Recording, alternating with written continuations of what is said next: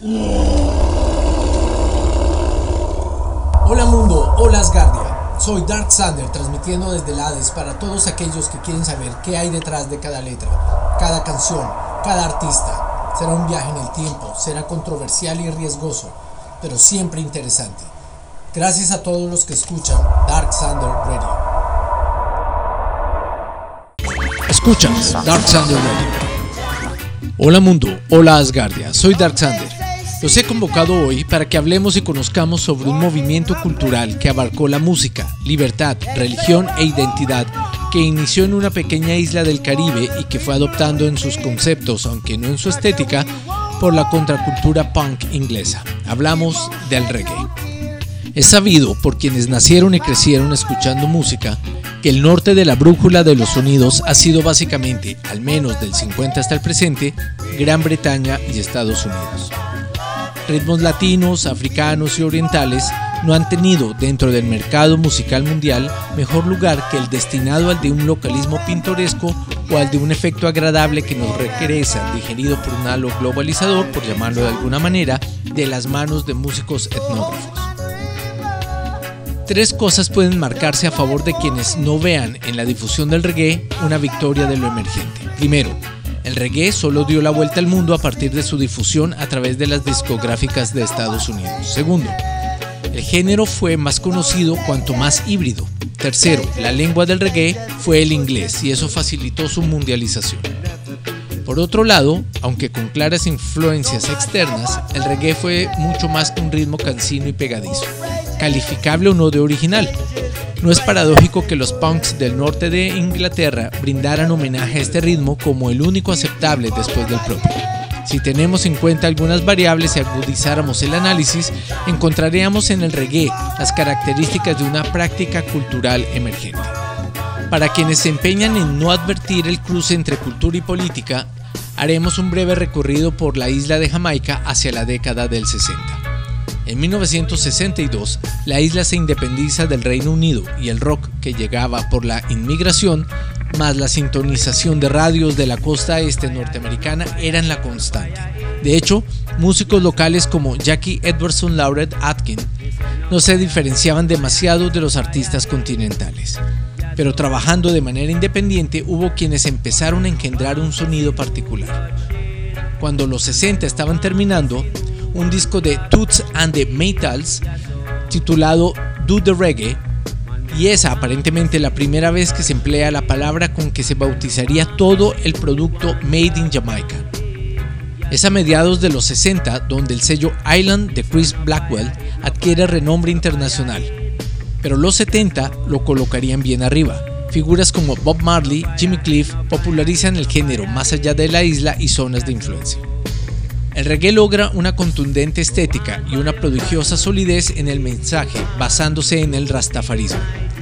La pertenencia al movimiento rastafari no es precisamente una moda en el cabello ni en el consumo indiscriminado de ganja, marihuana. El movimiento rastafari nació en Jamaica como religión a partir de una muy distorsionada comprensión de las doctrinas de Marcus Garvey la teoría de volver al África llevó a confundir la coronación de Haile Selassie Rastafari con la venida de Dios a la tierra para liberar a los sometidos. Y así, los verdaderos rastas mantienen sus lógicas culturales.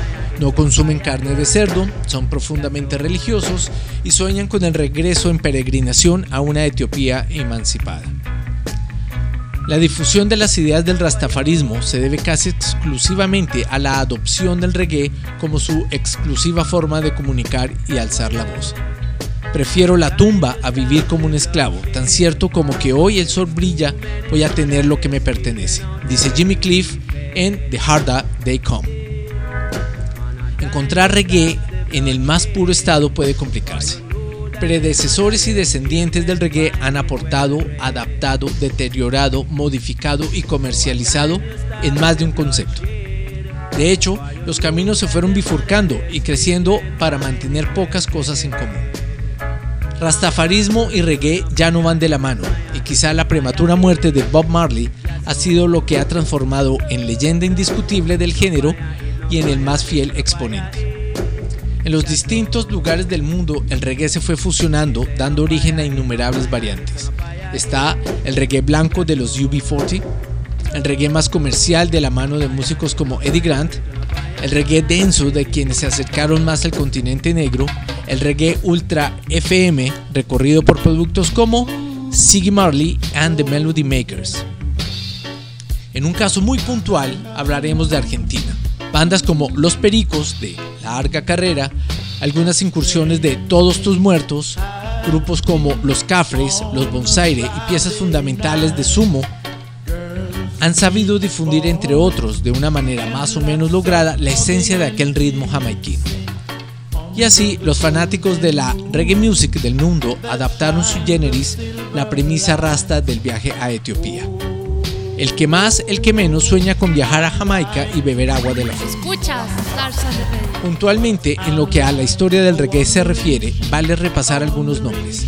Burning Spear fue un grupo casi mítico que practicando con exclusividad un canto religioso e hipnótico, llevaron la concepción rasta hasta el límite. Luego su líder, Winston Rodney, disuelve la banda y funda su propio sello, llevando al máximo su compromiso religioso y entonando con su voz, casi en trance obsesivo, cantos místicos. Ejemplo de esto es el disco Marcus Children, que hicieron en colaboración con los británicos Asgard. Eddie Grant nacido en Guyana, lanza su carrera de solista en 1972, luego de la disolución de The Equals. En 1979 aparece Living in the Front Line, el tema que lo haría conocido en todo el mundo.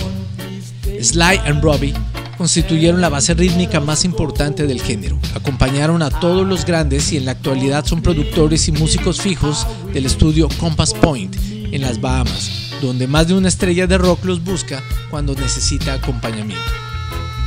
Third World, ex miembros de Inner Circle, contienen como currículum el haber acompañado a Marley en su gira por Inglaterra. Buscando reconocimiento internacional, llegan a colaborar en 1982 con Stevie Wonder en Try Ya Love, siempre en el equilibrio entre la lucha racial y el buen ojo para lo comercial. La lista es quizá demasiado extensa y quien la cita corre el riesgo de dejar buenas figuras trascendentales del género por fuera. Así que solo avanzaremos sobre un nombre más, Pete Tosh.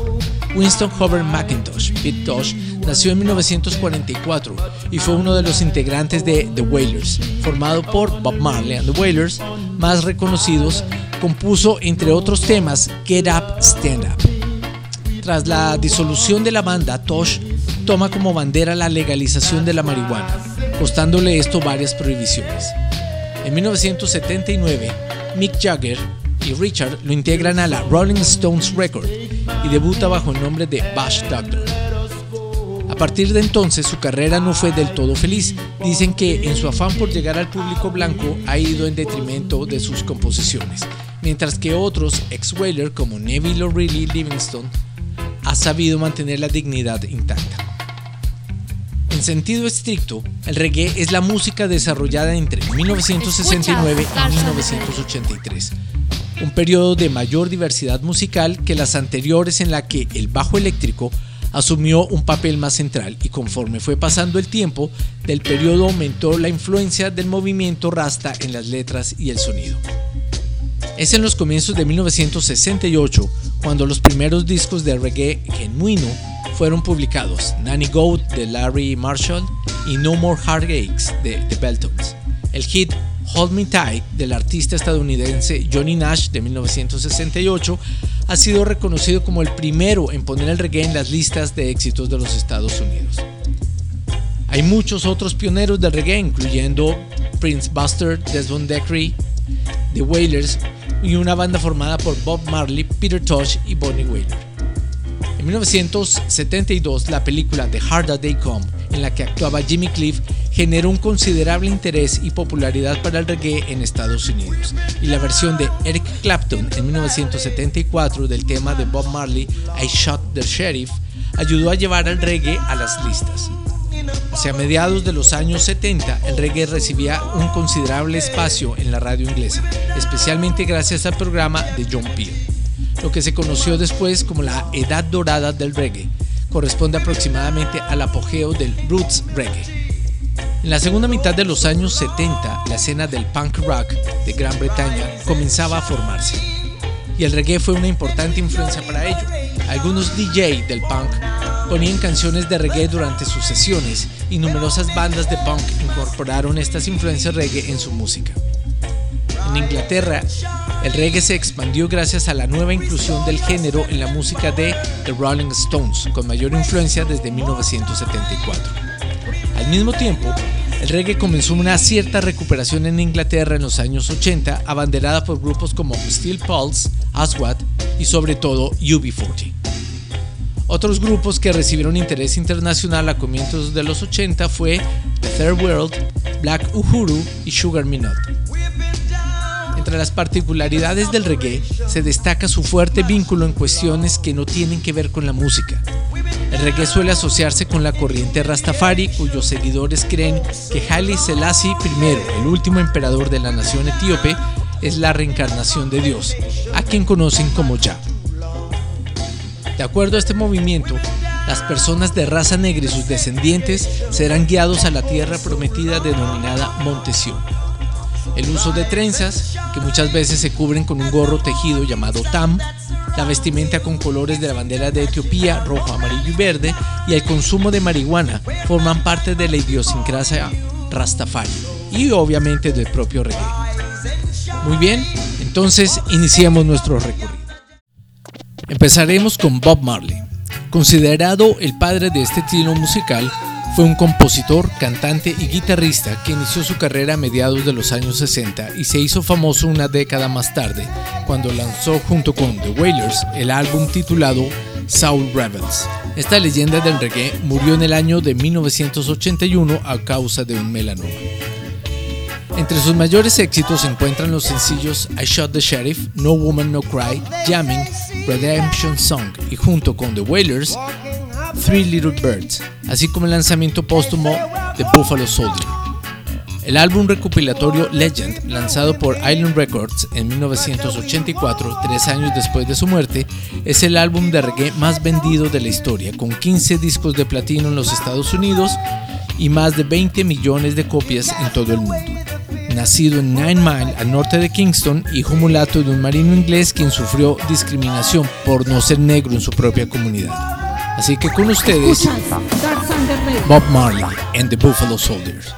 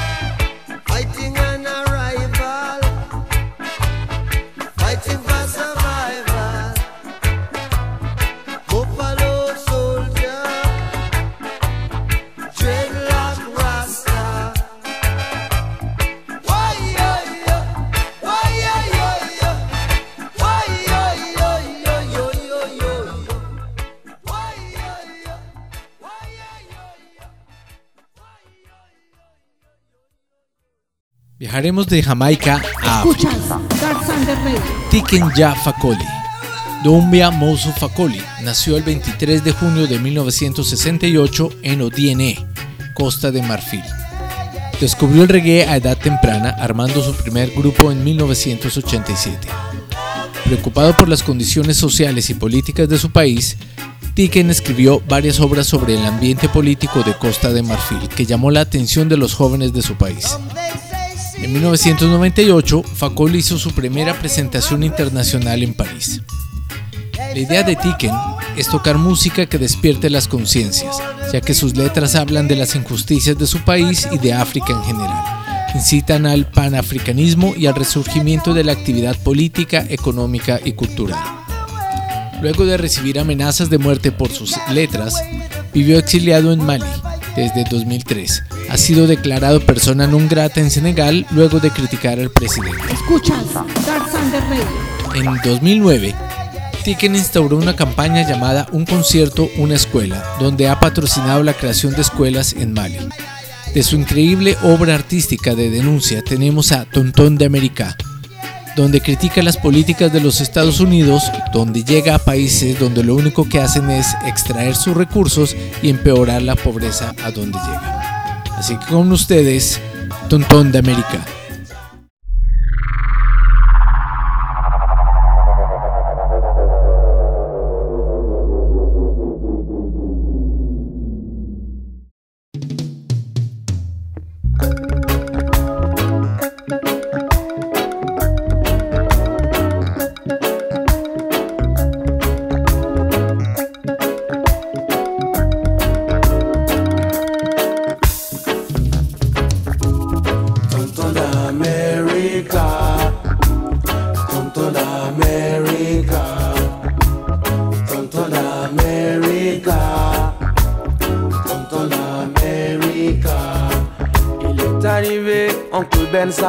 Drapeau.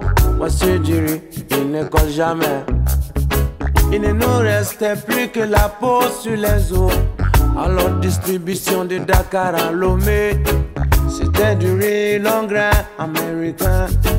Des sacs partout, mais pas un seul bouquin. Les hommes ont dit, puisque c'est dans les colis qu'on trouve à manger, nous on reste au lit. Il nous a donné la recette du bonheur. Il nous a même donné la.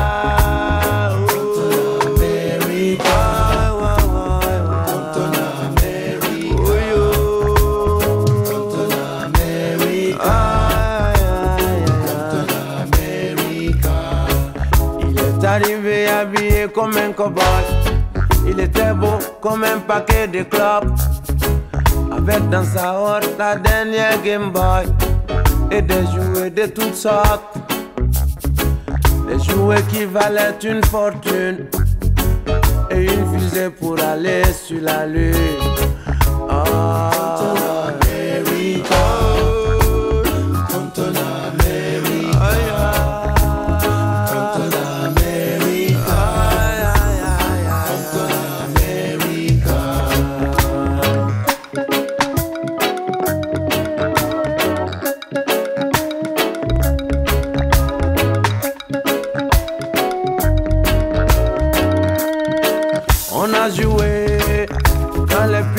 Sont usés. Le cowboy a repris sa Game Boy. Il a dit au mouton, fini de danser. C'est moi le shérif, vous serez les bad boys. On a beau dire, mais quand on est nu, même au diable, on souhaite la bienvenue. Il a fait tous les endroits habités. Et c'est depuis qu'aux quatre coins de la planète, on est tous assis à faire la même dictée. Tous à manger la même bouillie dans l'assiette.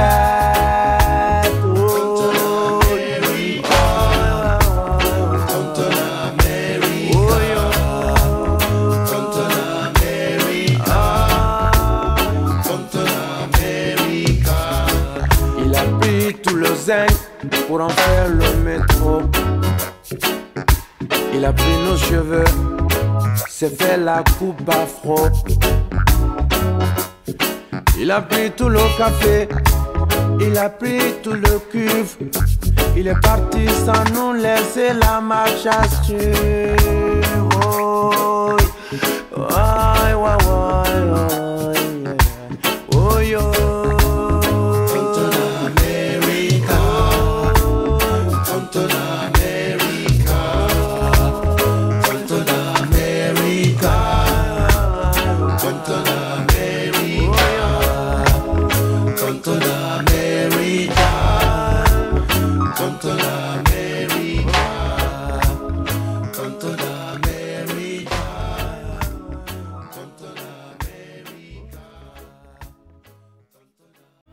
Viajaremos a Inglaterra en 1978, a la ciudad de Birmingham, donde un grupo con compromiso social y político, por lo menos al principio, adopta el nombre de un formulario para el subsidio de desempleo. Estamos hablando de UB40. Se trata de un precursor del pop reggae y aunque se formó en el año 1978, le tomó una década alcanzar la fama. Grabaron un demo que fue emitido por una emisora de radio y comenzaron a tocar en algunos pubs y clubes nocturnos, hasta que Chrissy Hind, la vocalista del grupo The Pretenders, los vio tocar y le ofreció acompañarla como teloneros de su grupo durante la gira que realizó en 1979. En 1980 publicaron su primer álbum, Singing Off, y crearon su propia compañía discográfica DEP International, con la que publicaron Present Arms in Dub. En 1983, y con el lanzamiento de su propia versión del famoso tema Red Red Wine de Neil Diamond, incluido en el álbum de versiones Labor of Love, obtuvieron su primer éxito y posterior salto a la fama han vendido más de 70 millones de discos alrededor del mundo. Precisamente hablaremos de esta canción. Red Red Wine es una canción escrita, interpretada y grabada originalmente por el cantautor estadounidense Neil Diamond en 1967. Está incluida en el segundo álbum de estudio de Neil, llamado Just for You. La letra se narra desde la perspectiva de una persona que descubre que beber vino tinto es la única manera de olvidar sus problemas. Los UB40 tenían la peculiaridad de ser una banda mixta, formada por blancos, afrodescendientes y el famoso pálido y pelirrojo Ali Campbell como voz principal.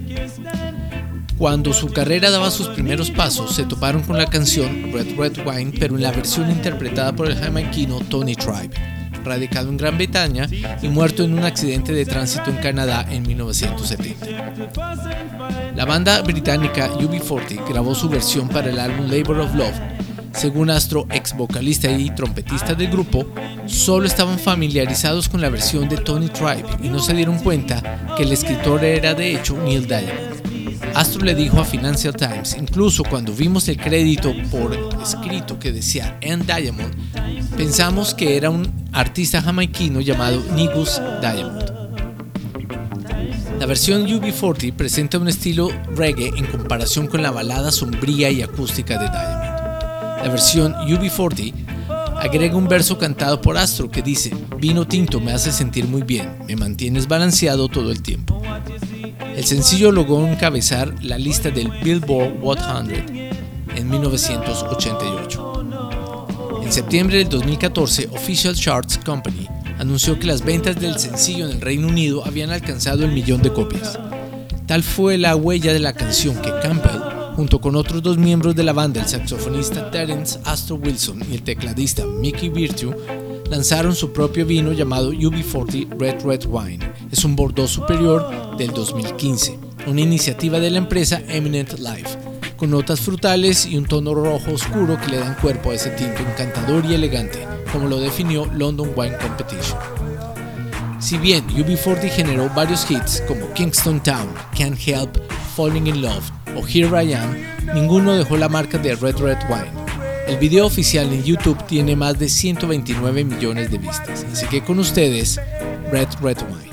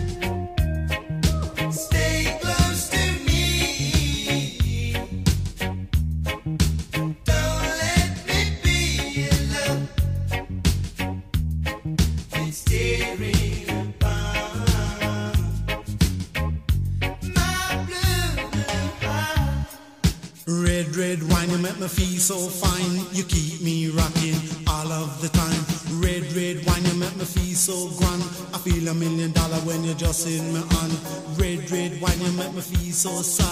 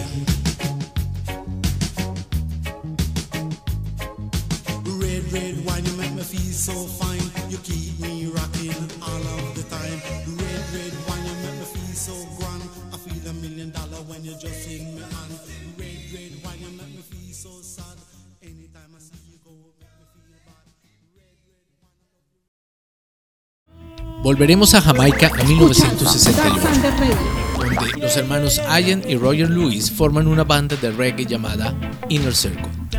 El estilo de la banda fue decisivamente marcado por uno de sus miembros, el vocalista Jacob Miller, quien murió en un accidente automovilístico el 23 de marzo de 1980.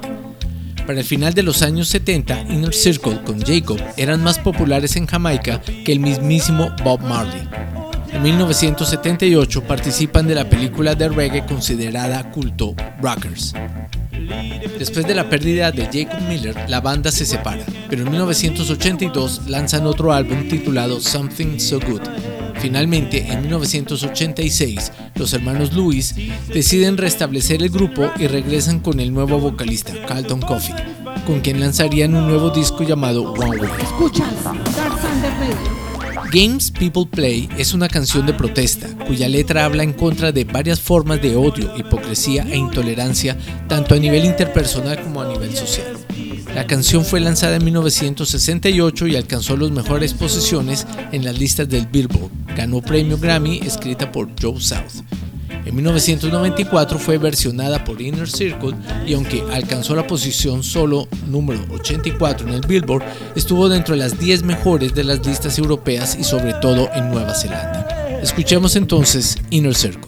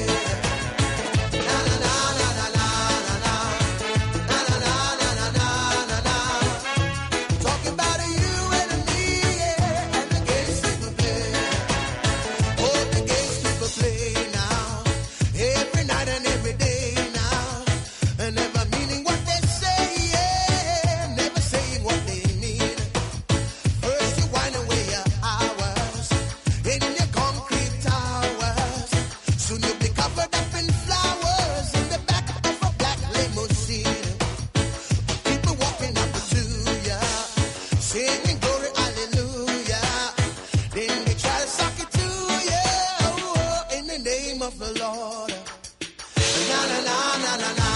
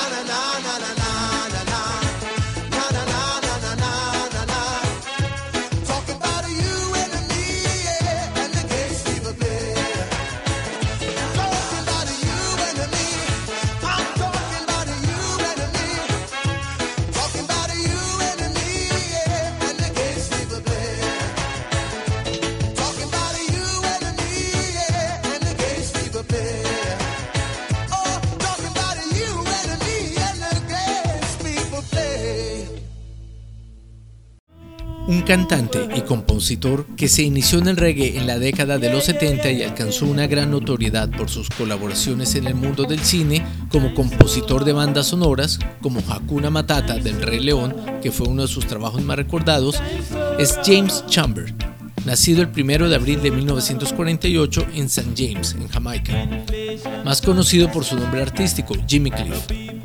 Es un músico de reggae jamaiquino y famoso por sus canciones como Sitting in Limbo, You Can Get It Off If You Really Want, Many Rivers to Cross y I Can See Clearly Now, su versión de la canción de Johnny Nash. Samba Reggae y obviamente la película The Harder They Come, cuya banda sonora ayudó a introducir el reggae en los mercados de buena parte del mundo, sobre todo Estados Unidos. Del álbum Power and the Glory de 1984 extraemos el sencillo Reggae Night, coescrito por Latoya Jackson y Amir Bayan. Alcanzó solo el puesto 86 en el Billboard, pero alcanzó los primeros 10 en la mayoría de las listas europeas y como cosa particular, el número 1 en Nueva Zelanda.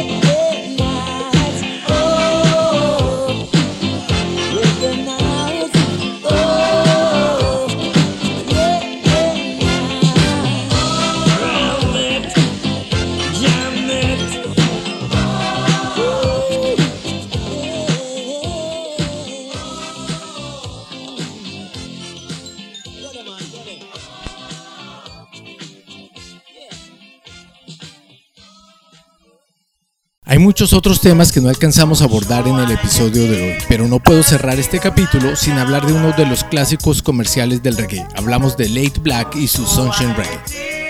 En 1979 se forma un grupo en Copenhagen, de New Wave, que aún sigue activa, pero que ha tenido solo dos éxitos y uno de ellos es un Oscar como mejor canción de banda sonora de la película Farmer.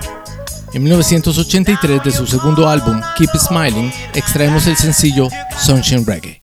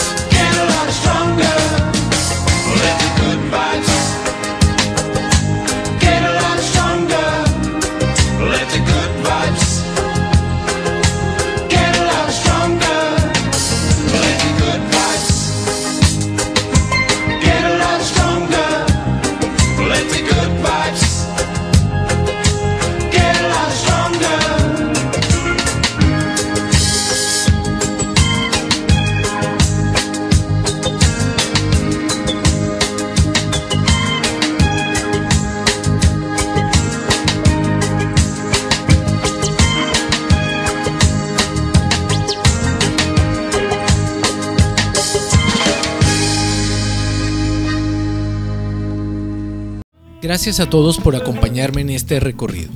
Espero que este episodio haya sido de su agrado. Me despido con la esperanza de volverlos a ver próximamente. Recuerden, si les gusta mi canal, ayuden a difundirlo. Hasta pronto mundo. Hasta luego, Asgardia. Gracias a todos aquellos que soportaron el viaje, esperando no tengan efectos secundarios por el desplazamiento espacio-temporal. Volveré a Hades, esperando volver a transmitir. Hasta otra oportunidad, mundo. Hasta luego, Asgardia.